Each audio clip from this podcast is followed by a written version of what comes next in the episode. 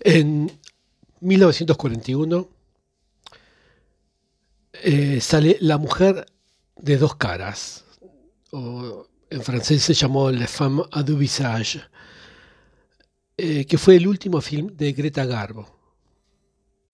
Y esto es cuando tenía 36 años, cuando su carrera estaba, pero en la cumbre, pero estuvo desde hacía tiempo en la cumbre, pero no, no era no era edad o el momento en todo caso como para que salga su última película. Sin embargo, la actriz deja el cine. Y había sido una larga carrera. Empezó en la época del cine mudo. Em, y la apodaban la divina. Y tal vez por este designio divino, o porque era divina, es que pudo pasar la barrera de ser actriz de cine mudo a cuando empezó el sonido. Esto es algo que la gran, gran mayoría de sus contemporáneos no pudo hacer. Es el lugar donde fracasaron. Muy pocos sobrevivieron a la llegada del cine parlante, hablante, el cine sonoro. Pero bueno, ella era Greta Garbo. Una personalidad magnética, secreta también. Es así como en general se la evoca a Greta Garbo. En estos términos, una personalidad magnética y secreta. Y es que ella supo preservar todo, a, a lo largo de toda su carrera, un aura misteriosa que la caracterizaba eh, para la gente era alguien prácticamente irreal. Y sin embargo era una persona de carne y hueso, pero claro, un personaje de cine también. Eh, Greta Garbo nació en Suecia, en una familia muy modesta. Eh, allí, cuando era chica, mientras crecía, se llamaba Greta Gustafsson casi casi mi nombre, Gustafsson. Eh, Greta aparece por primera vez en las pantallas en 1920, a la edad de 15 años. Y era algo así como un, film publicitario para, para uno de esos grandes comercios, esas grandes tiendas de la época. Después se inscribe en el Conservatorio Real de Arte Dramático de Suecia y trabaja como extra hasta que en 1922 obtiene su primer rol, bueno, lo digo en francés porque no sé cómo se tradujo eh, al castellano o al inglés, Pierre le Vagabond, tal vez se tradujo como Pedro el Vagabundo, un film de Eric A. Petschler. Es en esa época cuando ella conoce a Maurice Stiller, que era un realizador, un director eh, de la época, que estaba de moda la época allá en Suecia en los años 20, en los años 1920. Es Stiller el que la, la mete bajo su ala, la protege y la renombra Garbo. Y le confía en 1924 el rol, que aparte es el título del film, de la leyenda de Gosta Berling. Aquí sí, ya la presencia de Garbo no deja indiferente absolutamente a nadie del público. Y en 1925, cuando tenía exactamente 20 años, firma con la Metro Golden Mayer.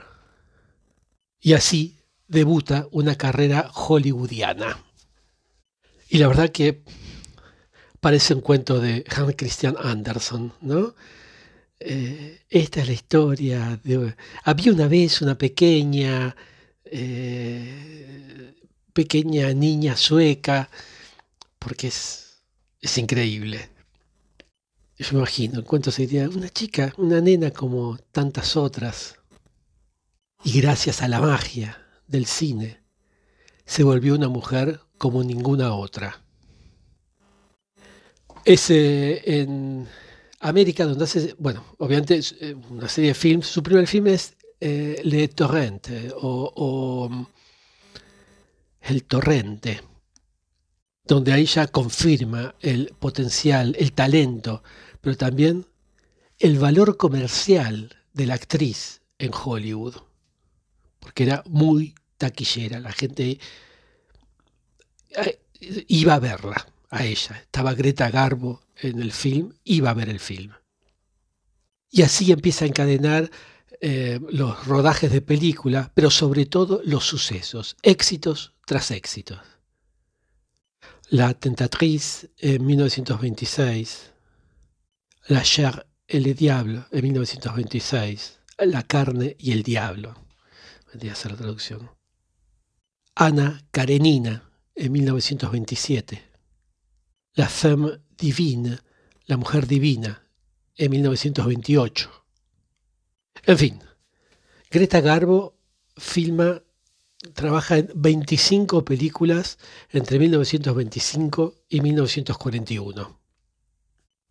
Y como les decía, al ser éxito tras éxito y al al ser ella tan taquillera, empieza a ganar más y más dinero, hasta llegar a un caché, o sea, lo que le pagaban por hacer el film, tan alto, tan alto, que la convierte en, eh, en los años 20 en la actriz mejor pagada de Hollywood. Y ya se habla de esa cifra exorbitante, como que nunca jamás nadie la va a poder pasar. Ella gana 250 mil dólares lo máximo que se le había pagado a una actriz por una película en Hollywood. El público sigue absolutamente fascinado con, ella. No obstante, ella demuestra siempre em, una gran discreción, es extremadamente discreta sobre todo con su vida.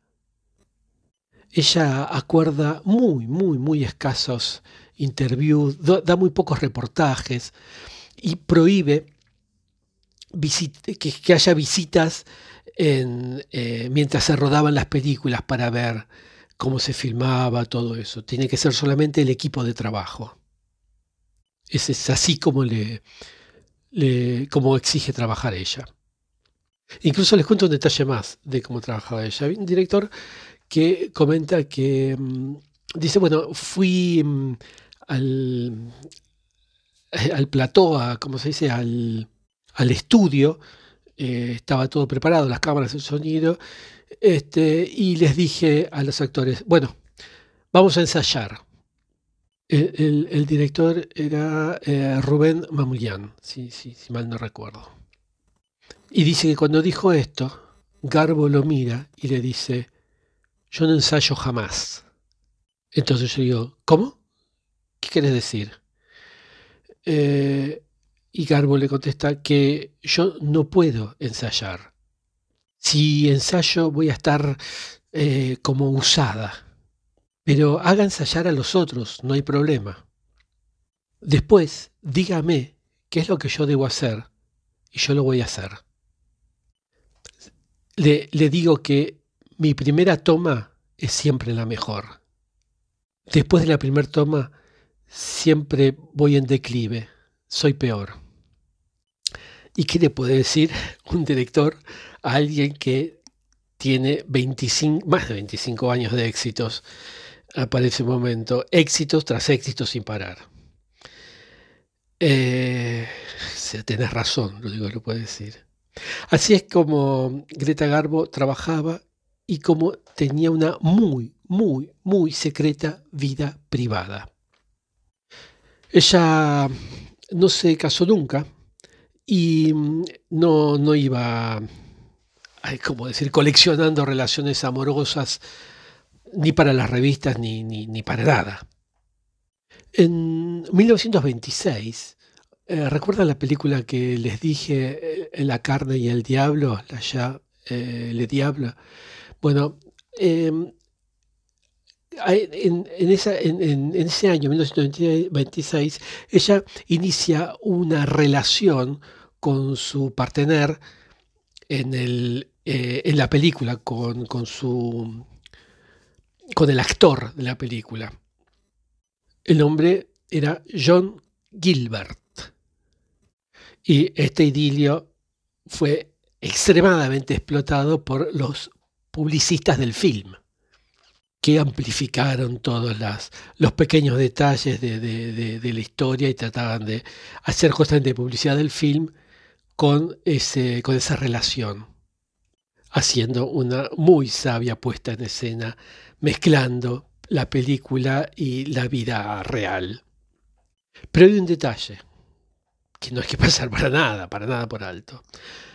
Greta Garbo era bisexual y tuvo también una relación, eh, una larga relación con una actriz sueca también como ella, Mimi Polak. Como les decía, hasta el 30 ella hacía, hasta 1930 hacía cine mudo y era una estrella. Era realmente muy famosa. En 1930 ella osa, se atreve a apostar muy, muy arriesgadamente actuar en eh, los eh, films hablados. Y actúa en Anna Christie de Clarence Brown. La apuesta era muy seria, porque estaban fracasando todas las estrellas. Todos estaban fracasando cuando pasaban al cine sonoro.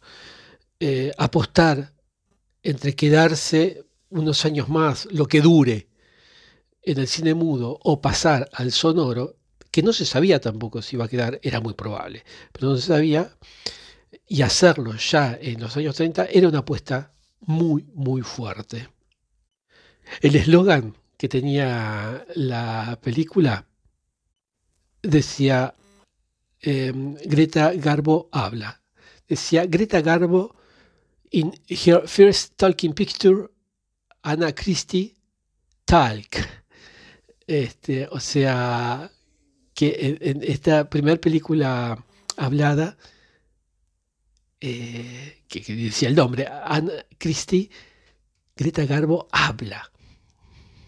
Y así el público descubre por primera vez esa voz grave y dulce, y sobre todo ese acento que tenía Greta Garbo.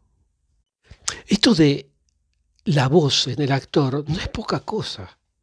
Em, es algo que se trabaja, que los actores trabajan muchísimo, las actrices, los actores, hablo en términos generales, trabajan muchísimo. Es muy, muy, muy importante. Así que el, el pasar a hablar en el cine no era una cosa vana, no era decir, bueno, si yo hablo en la vida, ahora voy y hablo, porque era actuar el personaje. Y Greta Garbo volvió a tener éxito. Conquistó nuevamente al público, lo mantuvo en todo caso conquistado. Ella consigue, pero de forma brillante, atravesar esa frontera y pasar al cine hablado. Insisto que esta frontera había sido fatal para muchísimos actores del cine mudo. Pero para Garbo no. Así como en los films mudos, la estrella de Garbo sigue, em, eh, como se centellando cuando sigue brillando en, en los films sonoros. Y tal como le había pasado en el cine mudo, Greta Garbo empieza a encadenar éxito tras éxito, suceso tras suceso. Allí está, en 1931, Matahari. Eh, Gran Hotel en 1932. La Reina Cristina en 1933. Pero cuando la Segunda Guerra Mundial estalla, Garbo Em, se aleja de la actuación y se compromete muy severamente contra eh, la amenaza nazi. Ella hace valer eh, sus relaciones con el rey de Suecia, Gustav V, para así conseguir que 8.000 judíos daneses puedan volver a suelo eh, sueco. Eh, en 1941, eh, a la edad de 36 años, la actriz este, cuelga la actuación. E insisto, no paraba de tener éxitos desde el cine mudo y seguía y seguía. Este, pero decidió alejarse de las películas y seguir su vida en Nueva York. Y se vuelve más discreta que nunca.